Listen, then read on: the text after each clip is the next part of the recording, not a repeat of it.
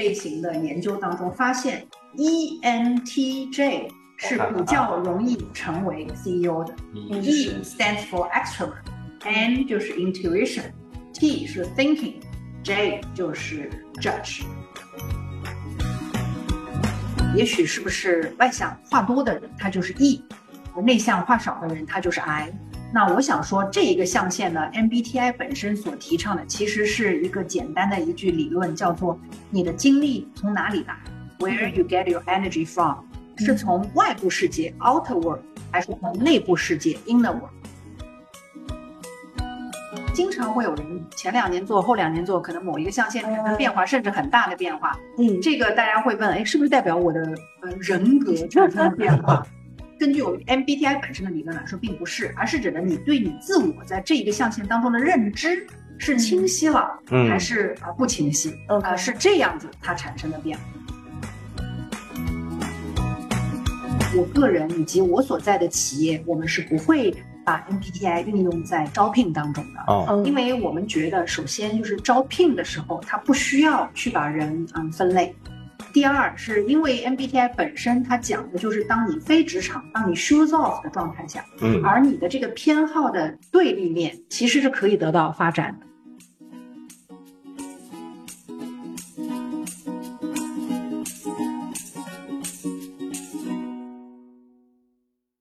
走路太累了，一起自由泳。欢迎各位听众朋友收听自由泳。我们是一档非严肃但正经的对谈类播客，每期会和一位热门行业的嘉宾聊聊天。首先保证真诚，尽量保持有趣，希望通过了解不同职业的 A、B 面，为大家提供更多的生活样本作为选择。本节目由中国最大的 freelancer 平台好快活独家赞助出品。活好钱多人快活，找 free 就上好快活。大家好，我是郭总。大家好，我是 Amber。最近啊，有非常多的我们自由泳节目的忠实粉丝纷纷来信啊，各种渠道过来说：“哎呀，你们怎么不更新了？”我也听那个我们那个小姑娘说了，有人在问说我们怎么最近一直都没有更新。主要是因为我们对自己要求太高，对节目的质量把控，对嘉宾的这个筛选，实在是门槛太高。然后我们也回溯了一下这个我们节目呢出道即巅峰，至今 播放量最高的是第一期是吗？没有没有，后面还有一期，有两期都是数据比较好。我们复盘了一下，第一期为什么上来就指标那么好呢？因为第一期讲的是算命啊，星座，所以我们准备呢把这个科学算命呢进行到底。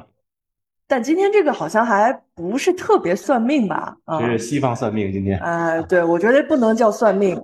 呃，我们今天要聊一下，就是在年轻人里面这两年特别火的一个话题啊，就是 MBTI 这个十六型人格。那个，赶紧正式介绍一下我们今天的重量级嘉宾，Anne。耶，欢迎欢迎欢迎欢迎！大家好，我是 Anne，我来自这个全球最大的奢侈品集团 LVMH。路威明轩集团旗下的这个高端洋酒品牌明月轩尼诗蒂亚吉欧 MHD China，我是担任 MHD China 的这个人力资源部门的负责人，以及同时我也负责我们的这个企业宣传工作。很高兴来到自由泳节目，跟大家一起探讨 Amber 和郭总提到的年轻人很感兴趣的 MBTI 的话题。这个一说完了，感觉离我有点远。这个 把我跟你的关系线拉的特别，我怎么往上够这关系？啊，我觉得可以这么够，就是当咱们俩第一次在我们当时举 LMH 举办的一个活动叫 Dare 上面碰到的时候，你提携了我一下。啊，其实我是现场有很多的嘉宾的，但是呢，就是就会觉得跟你之间好像这个化学反应多那么一小点点，那很有可能是因为。当时出于这个 HR 人力资源的职业本能，有马上去 sense 到你的 MBTI type 是什么，然后我觉得跟我是挺合的，所以就能 跟你聊下去，这是一种可能性。哦，所以我的 MBTI 启蒙老师就是师姐。哦，是吗？你们当时就有聊到这个话题吗？在那场那我们俩单约了一个，对吧？你是从一个字母一个字母给我掰开揉碎了给我讲的，然后我就觉得人生打开了一扇大门。所以想到这个话题，第一个就去邀请你，还没想到真邀请到。本来以为你级别太高，不会愿意。不过当然也不是冲我面子啊，主要是冲着咱们自由泳的这些年轻人啊，特别喜欢踢一些年轻人。对，呃，我我想再把这个节目的这个背景再介绍一下，就是最近一段时间，我们也一直在给自由泳找一个就很多年轻人都能感兴趣的话题。然后恰好郭总，呃，最近去参加了一个 CEO 培训班，对吧？啊，然后里面呢，其实就有花了一天的这个时间来分析参加这个培训的各个 CEO 的这个 MBTI 的类型，包括也讲了一些这个东西怎么在企业里面去呃更好的应用。对，然后回来之后呢，我们公司就也给呃这个高管啊，包括一些核心员工做了相关的测试，然后就觉得特别有意思。同时了解到，其实 MBTI 好像这两年又突然火了一波啊。我们刚刚也有聊到啊，嗯，然后就想说，能不能请一个专业的嘉宾，哎，来跟我们一起来聊一下这个话题。那我能不能顺着这个，我先来反问郭总一个问题：既然你参加了 CEO 培训班，讲到这个话题，那请问你们在培训班里有没有提到哪一个 MBTI 类型的人最容易成为 CEO 呢？老师是这么说的：先说了全人类里大概。什么比例人比较高？接着又说了投资人里什么比例比较高？嗯，最后才到咱们，因为我们创业的都是乙方，所以就先告诉你投资人都什么偏好啊，你们赶紧按照那个去啊。都这么急功近利的吗？现在？但是实际上我是不知道答案的嘛，你会告诉我。首先，我是二零零六年的时候认证成为 MBTI 的这个认证讲师的。嗯，那其次呢，我可以很短的介绍 MBTI。我刚才讲了 Myers-Briggs Type Indicator，它其实是有一对母女，妈妈叫马也斯，呃，女儿叫 Briggs，他们在一九四三年的时候去研究和发展出来的，所以一直的沿用到今天。它已经从一九四三年当时的表格叫 Form A，就是 A 表，沿用到了今天叫什么呢？叫 Form Q。而我零六年的时候是还是沉浸在 Form M 的这个状态下，所以我想要表达的是，这对母女以及发展出来的 MBTI，它是有长时间的一个可持续的发展的去研究的一个工具，and 它是有去收集全球的 data。那么根据我们当时认证以及最近的一些不断的在跟踪发展，会我们会发现说，CEO 的这一个类型的研究当中，发现 ENTJ 是比较容易成为 CEO 的。E stands for extrovert，N 就是 intuition，T 是 thinking，J 就是 judge。那我百分之七十五了呀。啊，所以你是 ENFJ。对对对。哎，我先打断一下两位啊，因为考虑到我们节目的这个背景啊，我还是先请这个安来给我们普及一下这几个字母都代表了什么意思啊？因为一共是八个字母，呃，代表的其实是呃四个象限，应该是对吧？是这个理解。我相信今天可能点进来听这个节目的听众朋友呢，大部分应该是有了解的，但还是考虑到有些人可能是没有那么了解，或者说过去了解，现在已经忘记了。我们先把这个基础的这八个字母都代表什么意思，怎么理解，再请安给我们普及一下。我记得当时你给我科普的时候，就是每一个都问了一个具体的问题，一个具体的场景，然后我都印象特别深。它首先是四个象限，八个字母之前，嗯啊，我先跟大家这个小小的嗯八卦一下，就是在我的面前其实有一张纸，上面是有郭总啊用两只手签的不同的他的名字，我并不知道他第一个签名那个特别漂亮用的是哪只手哈，那第二个签名呃根据我之前的意思做一下对比，大家应该能猜到，就是那个签名可能就没有那么的漂亮。非常明显不同的，那这个其实是我们在讲 MBTI 的之前要先声明的一点，就是啊，为什么你签名的样子会有不同？就是因为每个人在谈到一些能力的时候，一定会有你与生俱来所带来的某一方面的能力，你特别顺畅，特别发展的好稳，和另一方面就是在这个方面你的可能能力发展上并没有那么顺，但是不代表你不可以被发展。嗯，一个最好的例子就是在我们国家有很多的左撇子，可能因为我们的文化历史背景的原因，会被家长在成长过程当中培训成为右撇子，也就充分说明了我们有与生俱来的偏好，但与此同时，另一方面也是可以被发展的，这是 MBTI 的大前提。所以 MBTI 它测出来的应该是偏向于与生俱来的那个偏好，对吧？对，的确是。这也是为什么当我们在测 MBTI 之前啊，我个人蛮建议大家去想一个场景，就是你躺在要么海南岛，要么马尔代夫的沙滩上，你是 shoes off，就是没有穿鞋的状态下，你会做出对那些问题做出什么样的应答，嗯，而不要想如果你在郭总手下工作，然后当你面对这些问题的时候，你是怎么回答的？没有时间回答，光顾骂老板了。下面就安给我们普及一下这几个字母的意思，或者也可以以那种问题的形式来普及，我觉得也是一个蛮好的方式哦。对嗯三个象限为问题，第一个 E and I，因为它本身呢英语的单词非常好理解，就是 extrovert 和 introvert。那么因为我们翻译的问题，很多时候大家会把它翻译成外向和内向啊，大家就会理解为，哎，也许是不是外向话多的人他就是 E，而内向话少的人他就是 I。那我想说，这一个象限呢，MBTI 本身所提倡的其实是一个简单的一句理论，叫做你的精力从哪里来，Where you get your energy from，是从外部世界 outer world，还是从内部世界 inner world？以我自己为例啊，比如我其实今天过来做节目，我非常荣幸。但其实，在这个之前，我是挺累的，我开了好多会，我嗯，有一度觉得自己，哎呀，真的，我要不要今天改期？我要不要鼓起勇气跟 Amber 和郭总说，我们能改个时间吗？但是呢，就随着我踏进这个办公室，我看到你们两个如此生动年轻的脸，跟你们聊着聊着，突然发现，哎，我来劲儿了，很有精神了。这个就是我的这个经历是从外部世界，是从跟你们两个人聊天的过程当中带给我的，因此我是一个 E。你这么一说，我就感觉我的能量都被你吸走了。那请问你的能量呢？你怎么感觉？我是 E，我是从他那儿吸，不带这么欺负人的。所以这个就是 E 和 I。感觉上还真的爱就是很安静啊，不是吗？我必须说，在比较多的情况下，他的表现是有安静。哦，比如说啊，当一个 I 的人他非常累的时候，他的确有可能比较偏好于说他坐在那里，可能静静的喝一杯茶、喝一杯酒或者听听音乐，他会觉得他的精力又从内心深处油然而起了。那么在这个时候，我们通常会问个小问题，就假设啊，这个郭总已经非常非常累了，但是呢，你的一个很好的朋友邀请你要出去喝酒谈生意，请问你去还是不去，以及你为什么去或者不去？那假设你去了，你觉得你会感受如何？以及你不去呢？我是 E 嘛，我肯定一般是好朋友，我就会去，还是跟大家在一块儿会比较开心。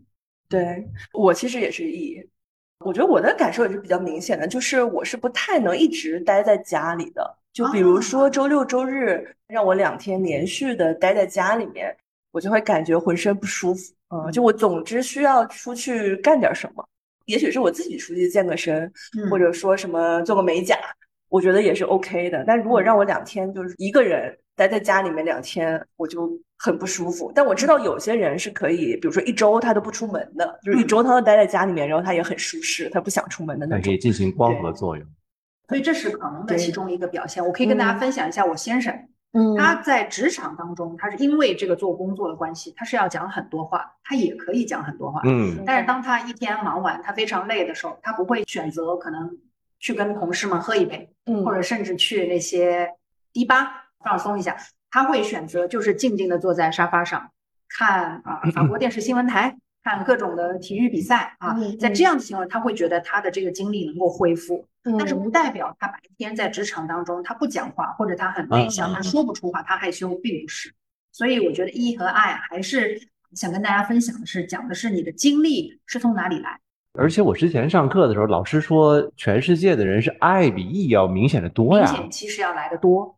而且我相信，在中国的 data 当中，我们之前所看到的，最近两年没有追踪了，在中国的 data 当中，也的确是 I 远远的多过 E。哦，and 有蛮多的世界五百强企业的 CEO 是 I 的啊，嗯这也是有的。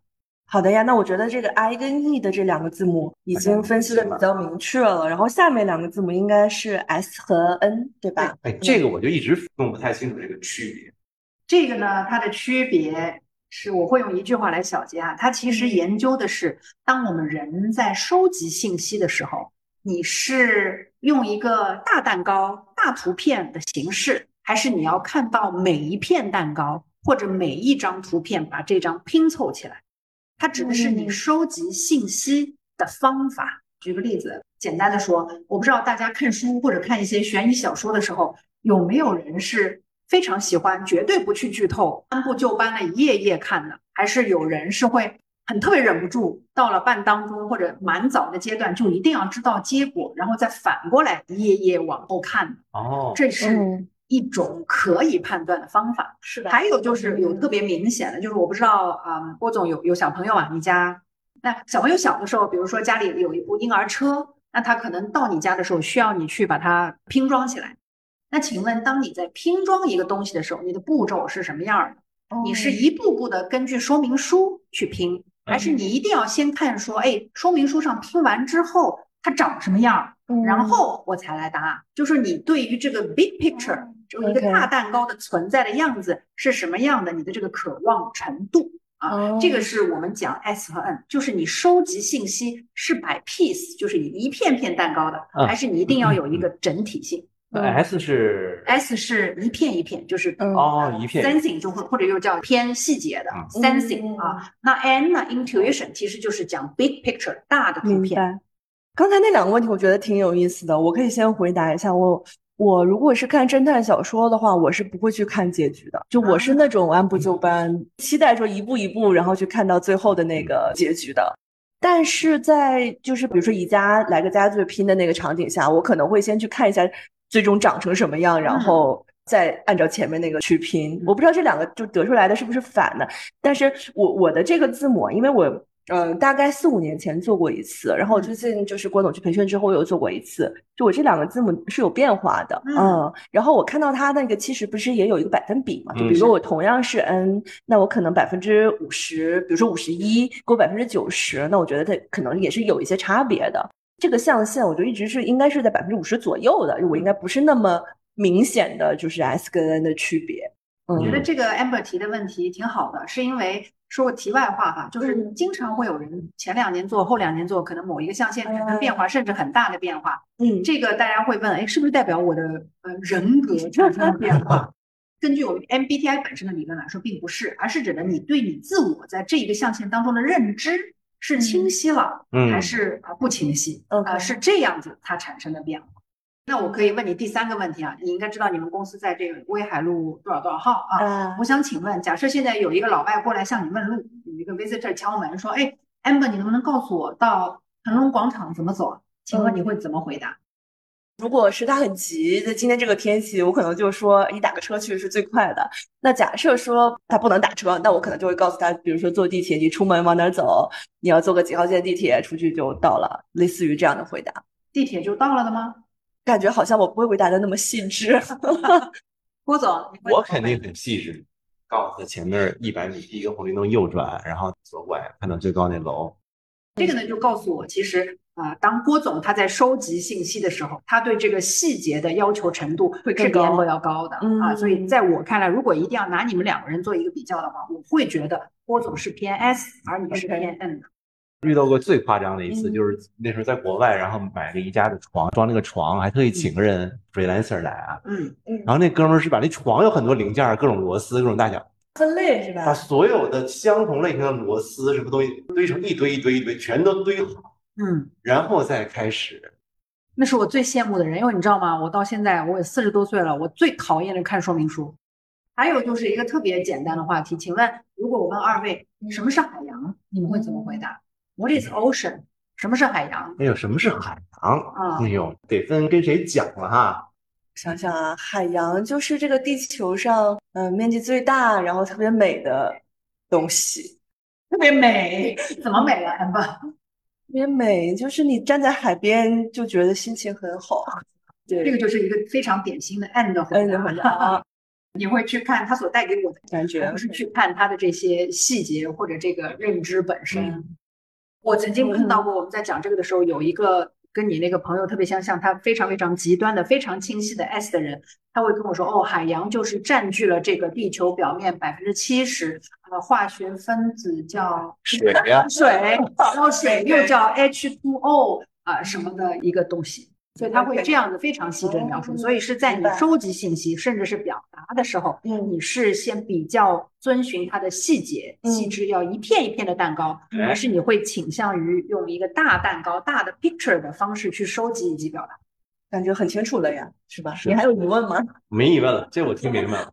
这 S 就是写说明文，N 就是 set。哎，你这个小学的很好呀，很强。好呀，那我们到下一趴，下一趴就是 T 跟 F。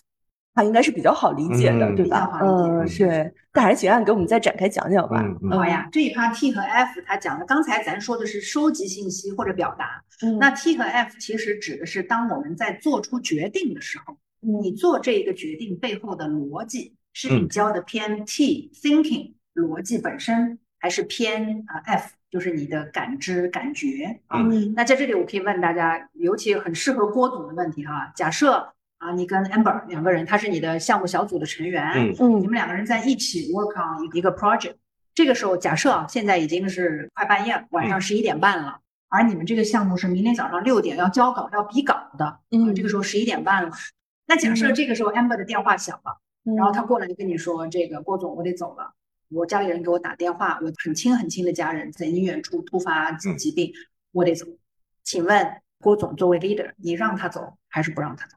哎呀，我肯定实际情况是说我走了啊。太真实了，郭对，总，不不过这种肯定是要先 F，对吧你让不让他走呢？那肯定得让他走，可是项目明天早上六点要交了你怎么能让他走？郭 总自己可以呀。啊，那为什么你让他走呀？感觉这个人文的还是比这个工作要大。那这个本来就是个工作，嗯而且遇到那甲方你也去了，也不一定能赢的项目。嗯 Amber，我们来角色互换一下。假设嗯这个现实生活当中没有，那虚幻一下，现在郭总是你团队的成员，嗯嗯你是 leader，晚上十一点半了，明儿六点要交稿，郭总的电话响，他过来问你，你让不让他走？这个啊，我我是稍微提一下，这个本来想后面说，就是我跟郭总的这几个字母是完全一致的，等于说这个公司是我们两个是合伙人嘛，但我们的这个东西是完全一致的，但从职业的层面上来看，不太是大妙，呃，对，是不是不太好？但是前面说的那个是 shoes off，对吧？我工作里是纯 ST，啊，对对对嗯，那我可能没有那么那个，所以你也是嗯会让他走。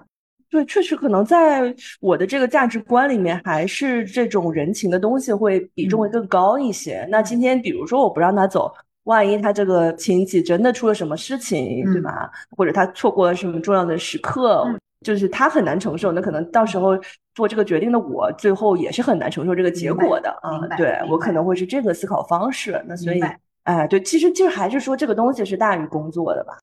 这么一个简单的话题，我嗯们百分之九十九的情况下都会听到的答案是是会让他走。OK，几乎没有人说我得先走。但重要的区别是什么？就是我后面一个问题，你为什么让他走？啊，那么一个比较偏 F，就是你是做决定的时候依靠的是感情或者感觉或者直觉的话，你的这个理由就是哎，比方说这是他的家人呀，或者说哎家庭非常非常重要，啊 OK 而不是只看这个职业，对吧？嗯那什么是一个偏 T 的回答呢？偏 thinking 的回答，他一样会让他走嗯。那什么是偏 thinking 的回答呢？就是他会说，嗯，就算我留下了他，他嗯身在曹营心在汉，嗯，他这个活儿他也干不好，效率。那么最终还得我担着，就也不好。那我为什么不让他走呢？嗯，所以就是让不让他走不重要，你为什么会让他走？背后的这个决定的逻辑是挺重要的。嗯你是 thinking 就是 based on 这些 logic 逻辑，还是你是偏感情感觉 OK 哎，是的 OK 是的，哎，这个挺有意思。挺有意思的，嗯是的。再比如说，你的最好的朋友失恋，啊他已经哭到不行了，你去安慰他。我不知道你们两个人有没有这样的经历哈？怎么安慰你的闺蜜呢？她失恋了，她投入一段感情，非常投入，一年多，快两年了，哭到崩溃在你面前，你会怎么安慰她，amber？这种时候，我的个人感觉是可能倾听比较重要。在这个当下，我是不太会他帮他分析说他为什么失败，为什么这个感情不好，而更多的是倾听他。如果他比如说骂那个男的渣男，我就跟他一起骂。这是一个典型的 F 的回答。我就倾听，然后他要骂我，我就陪他一起骂，但是骂他比他骂的更狠。但是很多时候，其实我是，比如说在闺蜜当中，我是那个出主意的人，就是当下我会选择倾听，但比如说她稍微冷静下来，我会帮她去分析，就到底怎么回事啊，或者是给她一些可行性的建议吧，就算是，嗯，嗯。对，我觉得这个我是会后面做的，但是在那个时间点，我我还是会选择嗯。刚才那个回答，嗯，对。当然，你的这个回答其实非常典型，就恰恰说明了我我做决定的那个当下，我是偏 F，、但是不代表我不能够做出偏替嗯啊、理性的一些行为的，也是的确是可以的。所以这个是第一个挺有意思嗯嗯，郭总没有碰到过这种情况，不用回答。对对对，郭总应该不是很擅长安慰别人。嗯，这个应该男性是不是还是男女之间啊？就偏到另一个话题了。我感觉好像女性会更擅长安慰一些，就是应对这种场合。啊，的确是，呃，嗯那当然，这个跟我们第三个象限它有类似的嗯稍微不同哈，它只对是当我们在做出决定的时候，用偏用这个逻辑、嗯。理性、理智，还是偏这个呃感觉、感情，嗯。所以这个是第三象限 T 和 F。然后我们再来看看最后一个象限，就是 J 和 P，对吧？嗯，是的，好呀，那 J 和 P 呢，其实它指的是我们简单的说哈，是一个人对于生活的态度，它是嗯比较随性，就是比较的 perceiving，嗯还是比较的 judging，就是要有计划。嗯，嗯，这个象限，嗯，我们接触到现在，大家理解的难易程度就并不难。对。比，方说最简单的一个例子，可能最近几年大家很少去超市了，就是想一嗯。想，大家小的时候或者早几年，我们去超市的时候，你会不会有一张，比方说购物单，我要买哦什么，我要干什么？我嗯不知道二位是会不会有这样子的那我必须习有，惯的过去。我就生怕少了点儿，觉得嗯啊？好，对，我也会有，但是我可能会有临时的发挥。就我虽然有，但我还会再买一些其他。我可以跟大家分享一下，我是在这一方面我的偏好非常非常清晰的。嗯那我的当时不仅像郭总那样，我会带着一张购物单，我可以告诉你，我在走出超市的时候，那我作为女性，我也会有冲动购物，那嗯我是必须把冲动购物的东西再写到那个单子上，然后 在那个上面还打了勾。我一定要看到我每一项打了勾，我才能走出超市，我 才觉得我心里安心。所以我是一个在这一方面对自己的认知非常非常高。对，那如果我们在一个呃稍微大一点的这个团队的介绍当中，嗯我们就会嗯。问大家，哎，把大家可能分成两个团队啊、j 的一组，P 的一组，我们会请大家 plan，比方说啊，你们下周要有一个野餐的团建，嗯。请问你会怎么 plan？啊，就会请大家去计划你们下周的一个野餐的活动啊，啊。郭总有策划过这些团建吗？这下好了，今天我们就直接问 Chat GPT 了。嗯，我肯定不负责这种事，这种吃喝玩乐的都是就是我管。对对。假设刀架在你脖子上，你啊要去策划一场野炊了，你会想到什么？那我肯定细节非常的完整，让大家有一个非常完美的体验。从怎么出发，去那儿做什么，带什么东西，谁负责什么，一定会是一个很那。那请问你有没有碰到过团队中的人就跟你说，哎呀，就不不用这么详细了，咱就走呗，到哪里就看着办，有没有？真这么想也不能这么跟我说吧？那我们通常在这个时候，会发现，因为既然我让大家去计划一场野炊，不管是跟朋友的，还是跟呃职场当中同事的，大家都能多少计划一点儿。嗯但是你会看到还是会有区别，比如这那一组，几乎百分百的情况下，我上来就会跟你说，如果下雨怎么办？如果不下雨怎么办？嗯啊哦，这些的它是一定要计划好，它是要有 Plan B、Plan 啊 C 的。，好好这个是非常明显的差别。P 的同事们他也能够有一些计划，比如我要带什么，像你说的嗯，但是他不会上来就想说，哎，天下雨怎么办？嗯或者哎，这个场地如果突然关门了，我应该怎么办？OK，就这些对于生活的随性还是要有计划性，它是有很大的。嗯，明白。呃，就是我也是这样，我就记得我年轻的时候，年轻的时候，我小时候，我小时候其实我就很喜欢那种比较自由的人，然后比如说就是那种那时候就会说这种什么说走就走的旅行，然后就是可以不做任何规划，去了再规划这种旅行。嗯。然后我记得我大学的时候应该也尝试过，嗯，然后就特别的不行。所以你的确尝试过，对我尝尝试下来你是有感受的。对，我就感觉哎呀，这个就很不安，然后就觉得没有想象中的那种很自由的感觉啊，就没完全没有。然后后来我我就发现哦，那我不是这种人，就是当时就很羡慕这种呃很随性啊，然后也可以去流浪啊，因为那时候比如说看三毛什么就很喜欢嘛，就很喜欢那种 feel，嗯、然后就自己也想去尝试一下。那后来就发现嗯。算了，我不是那种人，所以我还是相对比较喜欢这个在人群里有没有哪个比较偏多？J 和 P？嗯，我们会说，根据我们之前所看到的中国的这个数据是 J 的偏多。我相信啊，这个 J 的跟我们的所受多的从小呃所受的教育啊，嗯我们的文化、我们的背景是有很大的关系的。所以这个携程当年这广告不是白做了吗？携程在手，说走就走，那完了。你看你都记下来了，证明人家广告做的还是很成功的。也是，而且你看，哪怕像对自己的 J 的偏向如此清晰的一个 Amber，他都愿意去尝试嗯说有就走，啊那不就是他们的机会嘛？是啊，嗯，反向营销，嗯，哎呀，太好了！今天终于把这个几个字母搞清楚了。你别这刚是让你学习完，来，你现在学以致用，来，你说一下按四个字母，来，你推断一下。啊，你刚才好像已经大概说了。你看他那个呃是是 E E，嘛，第一个是嗯 E，然后后面的应该是 N，对嗯吧？E 比 N，哎，T 跟 F 好哎，像没有，这这一道题考住你了。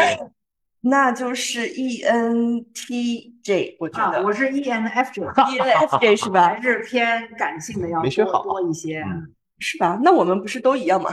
然后我先生是 ISTP，就每 一个小时每一个都不一样对，但是我们的呃嗯这个配合度非常棒。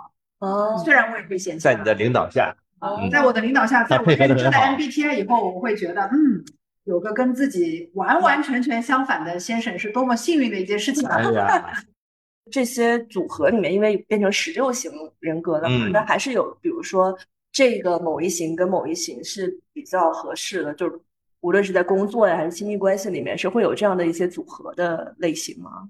的确有一些，那我们嗯这个其实啊、嗯有太多太多的细节了哈，今天没有办法跟大家过。如果大嗯家感兴趣，去有更加深入对 MBTI 的了解的话，它是会讲，假设你跟你的同事也好，还是你的下属也好，之间的某一个象限的哪些关系可嗯能会比较融洽，这个是有的。哦，比如哈，我给大家举个例子，我们来看最后一个象限，就是关于有没有计划性。嗯，你是嗯 perceiving 还是 J？那我想问你们二位，你们觉得是一个 J 汇报给 P，就 P 是老板，J 是下属，他比较能够出成绩融洽呢，还是一个 P 汇报给 J，他比较能够出成绩然后融洽呢？屁泡给 J，这就疯了呀！对，应该还是 J 会报给 P 会更融洽，因为 J 听起来更会偏执行，就他的执行力会更强一些。嗯，的确是的。嗯就我们也是觉得，如果假设在职场当中，而且大家知道呃自己的这个类型的话，嗯可能是 J 汇报给 P 会稍微的好一些。好一当然，这两者它一定都是有碰到困难的，嗯要大家嗯去两个人互相了解啊，去去融洽。但是的确是 J 汇报给 P 会稍微的好一些，因为 J 是可以再帮他帮他托个底的。当嗯他完全描述不清楚什么东西，他疯归疯，可是他还是那个得把活儿干了的人。我那天上课的时候还做了一个特别逗的，然后就把中间两个字母抽出来，S N T F，不就可以分成二乘二四个组吗？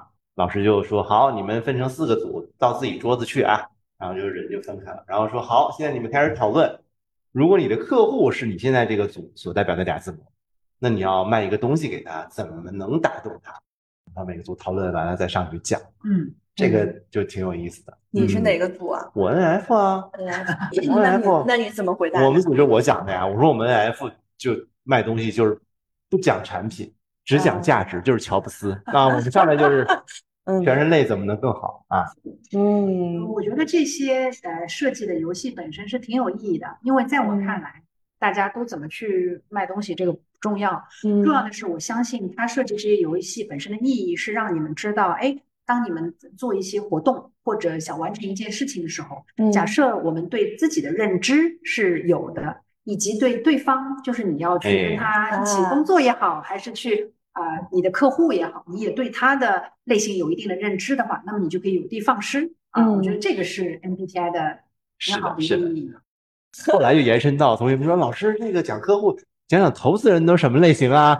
嗯啊，老师说，所以你写个商业计划书，比如说你半个小时写个商业计划书去见投资人，这半个小时你怎么打动他？因为你不知道他类型嘛。嗯嗯然后老师就给了一个最优方案，说大概率啊，这个你上来要先摆数字啊，啊，对方嗯大概就是个 ST 啊，你先把你的数字哪哪哪好讲一讲，然后对方有可能是 NT，就要极致这个特别你的产品的亮点要特别的强技术，嗯但是最后别忘了把它当做 NF 上上价值啊，把全人类再描绘一下 啊，就是都覆盖到的意思同学们纷纷点头啊，这个数据也很重要嘛，？OK 是。这样的。而且我记得郭总回来还分享说，就是咱们这个 C CEO 班儿，其实那 ST 的人特别多，是吧？都是科学家嘛，啊，都是科学家。就既非常讲究细节，哎呀然后又是是做决定的时候是很理智的。嗯，是的，是的，是的。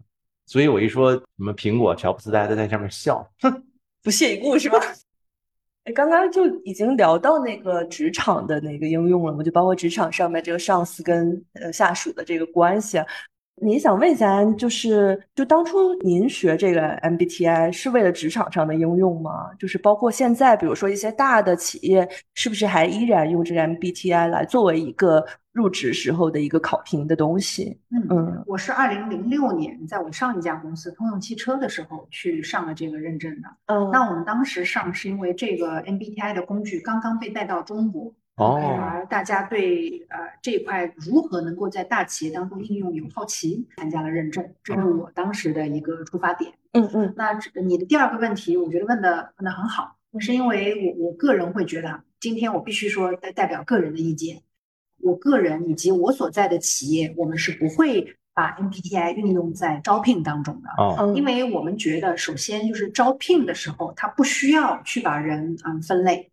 第二，是因为 MBTI 本身它讲的就是当你非职场，当你 shoes off 的状态下，嗯而你的这个偏好的对立面其实是可以得到发展的啊。嗯所以我们觉得没有必要在招聘当中去研究或者以类型来达到啊你的这个招聘的目的。嗯而且啊、我个人是一个非常这个认可叫多样化与包容的一个人。嗯我会觉得你有什么必要把一个团队弄成一个类型，或者你说，哎，这个，嗯比方说你说 ST 的人，他就应该做财务，或者说我一个财务就只要 ST，嗯我不大认可这个，我反而认可多样化所带来的智慧上的冲击。哎是的嗯嗯嗯，是的。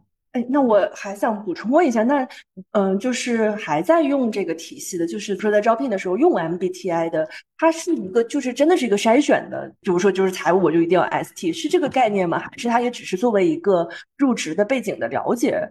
首先，我觉得的确身边我所知道的，真的有企业用这个在做招聘筛选的，我真的是没看到过几家嗯啊嗯啊，所以你说要目的，那我只能猜想说，我我不觉得他会作为筛选嗯嗯啊，他可能只是一个了解一下。那为什么他要了解一下？你要问了，我我觉得其实是我讲的，我们在招聘当中不去用 MBTI，嗯那什么时候用 MBTI 呢？对呀。其实更多的是他进来了以后，或者工作了一段时间以后，嗯。团队之间的一个协作，团队的发展，嗯或者等到你逐步迈进迈进到一个企业的中层的时候，你的下一步要发展的时候，我们才会去看。嗯，所以作为嗯。团队学习，作为团队发展，我觉得是完全可以用的。啊，但是呢，招聘就是在你进入企业的第一步，我个人不认可。嗯上课老师还提了一个方向，说这个东西就是它题目就叫了解他人和了解自己是啊，这个东西还是能帮你很好的了解你自己的。是的啊啊，因为这个就是，比方说，你说你一个团队当中，假设你呃给大家今天都测了 MBTI，或者特大家特别感兴趣，大家彼此都知道，那么这样子的话，运用到这个平时的工作当中，假设我跟 Amber 起了冲突，嗯我就会去想，哎，为什么 Amber 跟我在对这件事情上的看法，或者他的做的决定如此不同呢？嗯。哦，可能因为他是一个 T，我是一个 F，嗯。那我就可以理解了哦，也许他只是角度不同，那么我就会想着，我第一，我就能够不把这个事儿，嗯，可能针对人而不是针对事儿，就就更能理解对方就我更能够理解他，嗯。我也更能够包容你，我会去想说，哎，那我看看我有没有可能用一个你更能够接受的方式来跟你再探讨。我觉得这个是有很积极的意义的，嗯。促进团队之间的自我认知，对他人的认知，最终我觉得是实现多样化与包容。这个听起来确实是一个挺不错的角度。那我问个这个题外话，就比如说我同事有一个，我觉得明显是 P，那你工作里你肯定希望他能往这边偏一偏啊，嗯。从 P 往 J 偏一偏。您这么多年这个对吧，看这么多人的经验，这个人他能多大程度上去平衡或者去往另一个方向走一走吧？嗯还是大部分情况下人就是很难改？嗯，我觉得我所看到的是，大部分情况下它都是可以有一些调整的，哦，尤其是在职场上，因为就是职场上，如果大家是热爱并且对这份工作有很高的意愿度的话，我相信他想做好。那么嗯他想做好的情况下，他有这一个我们说 motivation，就是这个愿望本身之后，无非是方法。那么这个方法，我觉得就从先让他了解自己，哎，比方说你经常迟到，我们就就举这个例嗯子，可能是因为你就是比较的 perceiving，觉得嗯啊，我就出门了，你不会去嗯想说我嗯今天要想好几号线，我要想好今天的天气情况啊。但是一个 OK，我我了解你是这样一个类型，但是你可以说，哎，我们企业是有怎么怎么样一个规定的，啊，而且你可以说你的这个行为对于这个团队是有一些不好的影响的。那我们可以跟你一起来看，怎么样让你变得稍微的贼一些，嗯有哪些方法可以用啊？我觉得是有这样一个可以哎去扣取它的过程的。啊。所以还是我觉得是回到首先就作为 leader，你了解这个工具；第二是把它运用在让团队的成员更了解自己的嗯认知的这个基础上；第三，在他有对这份工作、对企业、对你的公司有意愿度的情况下，一起来做一些改变。我觉得嗯这个时候，这个是个挺好。跳开职场话题啊，就回到这个 MBTI 这个大的话题里面来。呃，我个人的感受是，这两年好像这个东西又突然火了，而且是在年轻人里。呃，因为我印象里面，我们可能在我们团队里面，大概四五年前其实是有做过一次，呃嗯就是给大部分这个中层以上的这个管理者是做过一次的。但当时其实多数的人还是对这个东西不是很熟悉的。但今天，比如说在我们呃再想聊这个话题的时候，会发现我们刚入职的一些小姑娘啊，这偏年轻的人，他们其实是对这个话题非常熟悉，就是随便抛出来四个字母，他就知道这个人哦，这个大概人物画像是什么样。这个您您觉得有什么背景吗？就是嗯怎么会忽然火起来了？然后呢，嗯这个东西就普遍来说，大家为什么会对这个东西这么感兴趣呢？我还真的做过一些小的呃研究，啊因为我女儿今年十五岁，她嗯去年的时候还特地让我给她跟她的闺蜜上了一堂 MBTI 的普及课。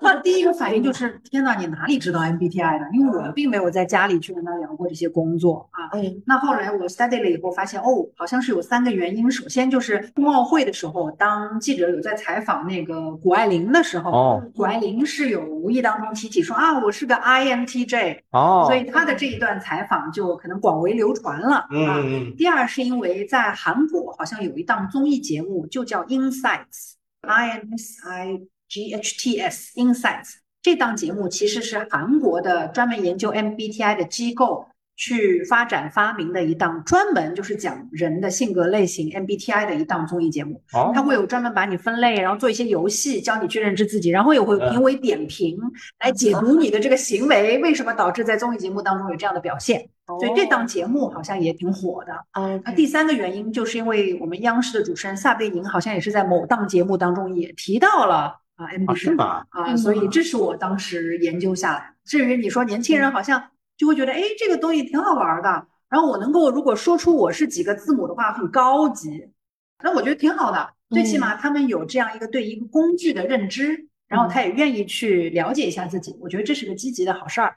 那是不是女性对这个比较比男性更感兴趣啊？嗯，这个我不好下定论，因为我所接触到的年轻人，的确是我女儿以及她的那些闺蜜女同学们比较感兴趣多，是有的。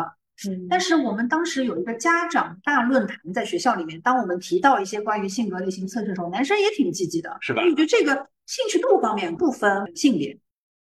最老师当时讲的是最早这个是什么？二战之后，为了帮助女性重返职场，当时发展的这套，要不然这两个发明人都是女性吧？妈妈和女儿是吧？？嗯，一九四三年的时候，妈妈嗯和女儿发明的。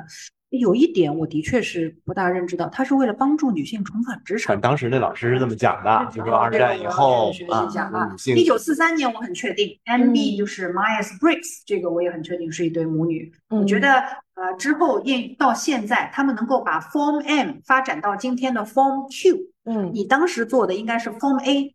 一九四三年第一代是叫 Form A，哦他们能够把 Form A 发展到今天大家都还在用的叫 Form M，M for 两个门儿的那个 M，、哦而且现在最新最新的应该是叫 Form Q 了，我没有认证过 Form Q。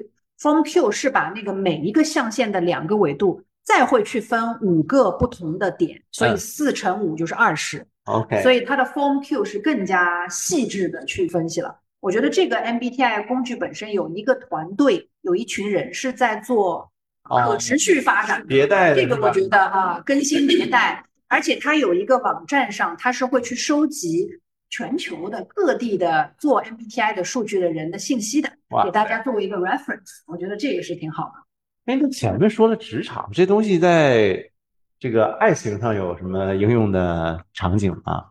如果你跟你的这个配偶啊，这个 life 的这个 partner 如果是不同的话，在我个人看来是非常好的。是不同，越不同越好我和我。先生是特别特别不同，我是 E ENFJ，他是 ISTP，就每一个象限都是反的。就就挺好的啊。但但但但是我必须承认，我也曾经很嫌弃过，你就不能这个，我们一起来策划一下去哪儿玩？为什么都是我呀？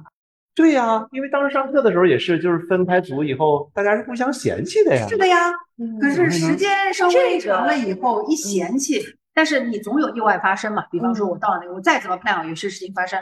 那个时候，当我焦虑的时候，他是那个可以很好的让我安静下来的人，他会觉得是的，没事的，咱就试试另外一个。都会好，哎呀，咱就出来玩嘛，所以我觉得这个是一个互补，这个还是我很珍惜。对，这个就跳出这个框架，其实在讨论的是说，你应该找一个跟你相似的人，还是找一个跟你互补的人，对吧？听起来都行哈。听起来都你真的行。愿意在谈恋爱的时候让对方做一个 MBTI 的测试吗？就是中国感觉是这两年忽然火起来了嘛，那国外大概是个什么情况？呃，国外我所了解到的情况是，并不会说年轻人好像特别的热衷，并没有，嗯它就是一直存在。嗯然后国外据我所知，也不太会有企业把它用来用作招聘，是这一点是我挺清晰的。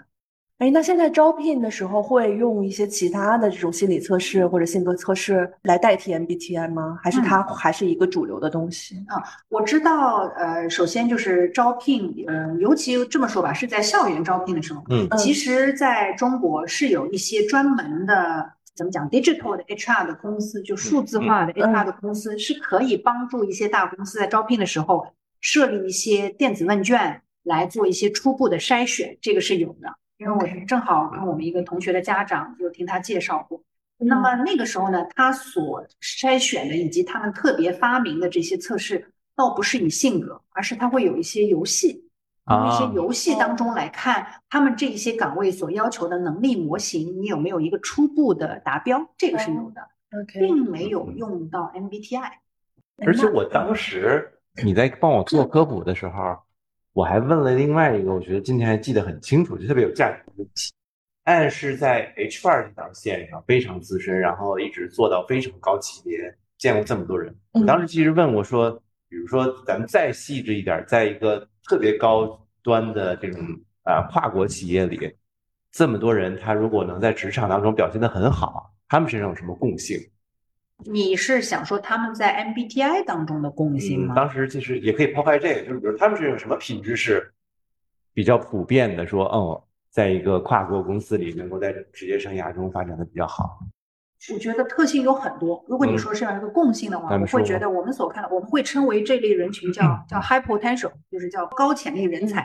啊，那我只能说，就我所看到的比较肤浅的一些方面来说，高潜力人才他有的两个共性是：首先，他们对自我的认知度挺高的；呃，是对自我的接受，还是说对自己认识的清楚？首先是对自我的认知，就是他也因为他是高潜力人才，或者他在这个发展的过程，他肯定也得到了蛮多的一些培训的机会，或者得到了很好的一些上司的一些指点。所以在这个过程呢，他们肯定有各种各样的机会去接触各种各样的培训内容也好，还是一些性格测试也好，他是会对自己的自我认知的程度非常高，他很准确很知道，对嗯他很知道我是一个什么样的人，哦，我在什么样的场合，哪些我能够做得更顺手，哪些我可能要花出额外的努力去去发展一下，就像右手左手签名的这个问题。嗯嗯嗯，所以我觉得这类高潜力人才，我所看到的两大特性之一就是，首先他们的自我认知度很高，嗯他对自己非常了解。第二，我觉得还是存在于呃，我们称为叫 curiosity 好奇心，哦，他们对于接受新的挑战、做新的事情或者新的项目等等，他的这个好奇心的程度是很高的。嗯他不嗯会觉得哦，呃，这个东西我没做过，哦，好像这个东西它不是这个公司的文化，我就不去尝试。这个并没有。但你如果你说好奇心，它跟 MBTI 相关吗？又好像并不是。但自我认知高，我觉得是蛮有共性的。嗯，是的，是的，那是不是说他们在比较早期的时候就对自己进行一些思索，是这个意思吗？就是或者说，我觉得嗯可能是他们在比较职业的早期比较幸运也好，嗯还是自己很努力也好，他可能有比较多的机会，他去学习，他去培训，他去反思，嗯然后他也得到了一些人的指点。啊、嗯或者给他很积极的、及时的反馈，我觉得这个 feedback 反馈嗯这件事情是很重要的。嗯所以让他们能够有自我的了解、自我的认知。如果我们一定要说哦，好像这些高潜力人才，如果套用 MBTI 的这些象限当中有哪一个是最共性的话，嗯嗯，那我觉得虽虽然很难说，但是我觉得四个象限里面比较能够挑出共性的是 S 和 N。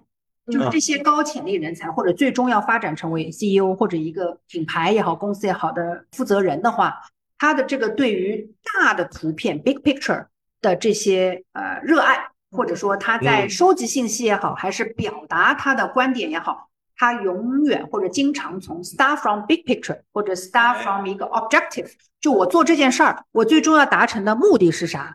我做这件。事儿，我的这个最终想要带领大家去到的一个什么样的氛围，去到一个什么样的境界，去到什么样的地方，他是会先从这个角度去思考的话，嗯如果一定要说 MBTI 的象限的话，我觉得这个是比较普遍的。是的，是的，这个确实是稀比较稀少的品质。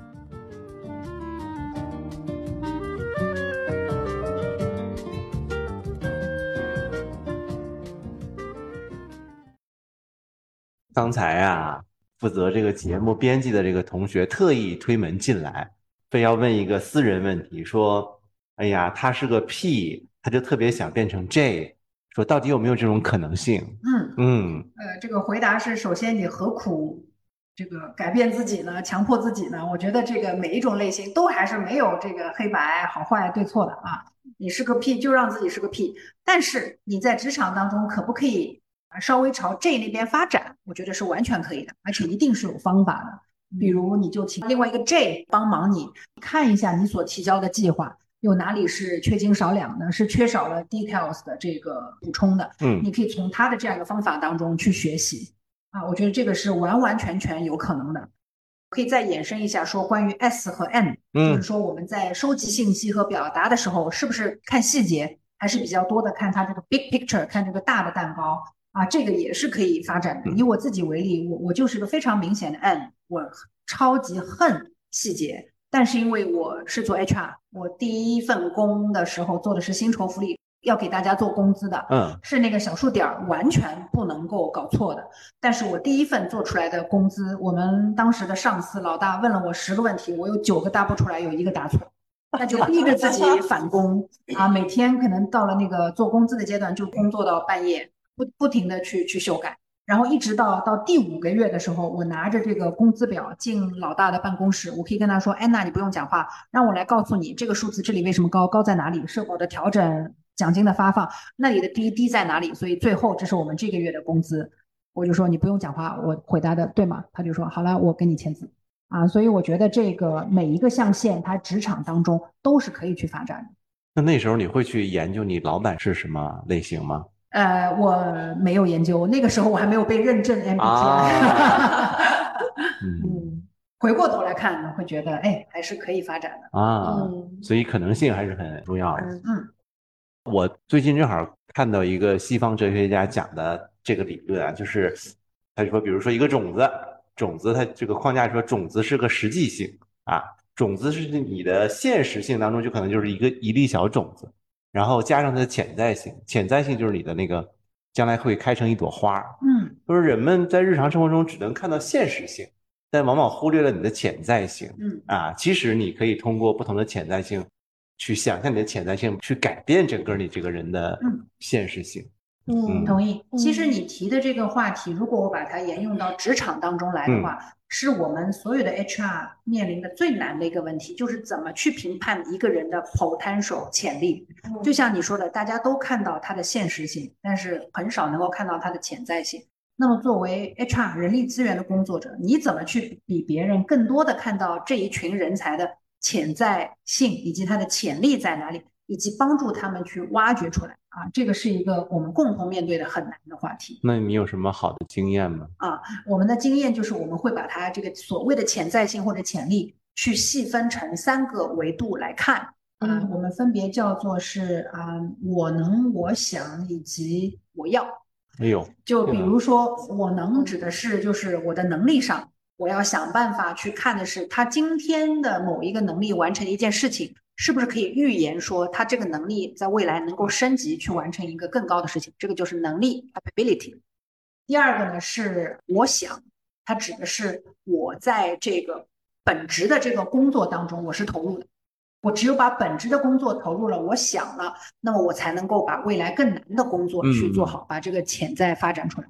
最后一个是我要，既然我要发展潜力，但是我自己要不要？这个要不要？其实 motivation 这件事情是挺难的。因为我曾经在工作当中碰到过，我们想大力的发展一个，当时在韩国的这个市场上，一位法律部的女员工想大力发展她从今天的 number two 老二的位置做到明天的老大。嗯，那后来她就是告诉我，我能以及我想，但是我不要。嗯原因是我没有办法想象，当我一个韩国的女性在那个法律部门里面做到老大，我下面所有的成员都是男性，以及资历都比我深的话，他觉得我的日子一定会很不舒服，很难过。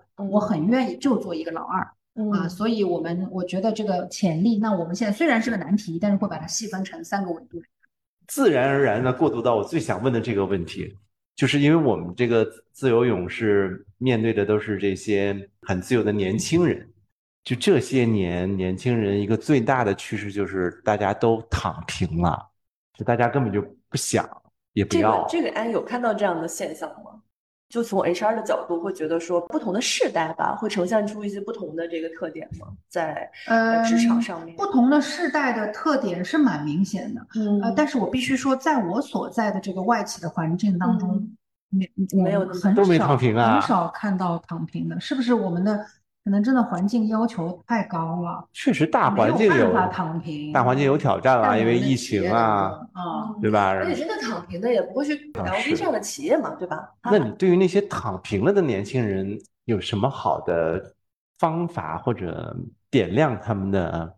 因为确实大环境比较挑战啊，咱们实话实说，因为有疫情啊，然后经济在恢复啊，这两年不找工作都不好找嘛，很多年轻人就索性嗯算了啊，呃，我会觉得，首先，如果很现实的说，大家是有能力躺平的话，那就躺吧，我觉得这个没有问题。但是这个能力是，比如你，嗯你要你要问自己，你是不是真的享受现在的生活？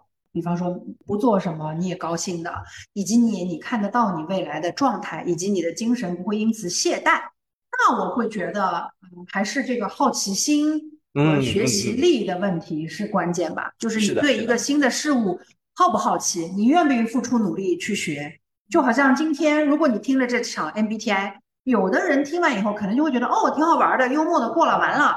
我相信也会有有的听众，他就会去拿出百度或者各种 Chat GPT 去学习一下什么是 MBTI，、嗯甚至自己花钱买个 Form M 去研究一下自己的类型。那这样子的话，你对于今天这一场自由泳的这个讨论听下来，你的获得就是会不同的。所以我觉得是好奇心和学习力。我这个真不是事先准备好要夸你啊，我这个就是前两天就美国有一个创业大佬，教父级的人物啊，保罗哥吧，写了一篇新的东西，就如何做伟大的事业，How to do great work。然后他就分析了里边有四种主要的因素，但是结论是什么呢？比如说你这个人的能力啊什么的，比如天赋你改变不了，嗯，努力呢，你只要想努力，你就能努力。那最后最重要的因素就是总结来就一个，就是好奇心。好奇心是可以驱动你其他三个元素的，嗯但是你要没有好奇心，其他三个你也都没有，你是嗯做不了伟大的事业的。嗯，是的，而且我我我有我听你讲的过程有去反思，哎，那我自己一路的职场当中，我有没有好奇心，以及我有没有去用到它你？有没有啊？我有没有？对，我就想，哎，还好像真的有啊、比方说啊，而且我这个好奇心，我觉得是蛮有趣的角度的好奇心。比如说我们去年风控，我不知道能不能在节目里讲风控这个事儿我们哦。这个尺度很大的。呃，我们在在风控的时候呢，啊、我们公司应该说是就挺不好意思的，是掀起了南京西路商圈。涨价潮给大啊！家发一些就是对发物资的物啊、个物资啊嗯卷起来啊啊的公司。嗯那其实你说当时我我为什么第一个去做这件事儿？嗯一方面的确是想到了，哟，就觉得这是一种责任。嗯，既然人力资源我们如果要风控了，那可能会出现的一些困难的状况，我们要先去预料到，我不想员工面临这样的状况。另外一个还真的就是个好奇心，嗯我们当时就是觉得，哎，我就想试试看，大家都说要风控了，大家都说物资很困难，我就好奇我能不能搞定，我就去试试啊。嗯所以我也没有用常规的路径，什么去问财务要预算，去问采购部要什么，我就说，哎，我们先自己试试看，自己去找，就看看，我就好奇我能不能完成，然后就做了呗。啊，当然这当中经历很多就难的步骤啊，这个就不说了。但是我觉得以我自己为例，我觉得你有没有一个好奇心去试试一件事情，你能不能把它搞定嗯啊？这是跟大环境没有那么大关系，应该在整个的各种年纪的阶段都应该保持的一项很宝贵的品质。嗯嗯，同意。有没有契合到我们赞助商好快活平台上的精神性质？保持好奇心啊，做自由的 freelancer。嗯 太好了，我们今天很顺利。嗯，今天非常感谢安来我们这儿做客，感觉这一期收获特别大。不仅了解了这个 MBTI，然后呃后半段也了解了很多关于职场上面的一些，对吧？怎么判断一个人的这个 potential 的一些方面的知识。嗯嗯，我觉得收获很大。咱们都要争做 high potential 的 的人。嗯同意，我们要争做 high potential 的人，以及争做牛逼坏的人。嗯，要先从了解自己开始，然后我能，我想，我要。新品，新品，好的，谢谢，谢谢，谢谢大家。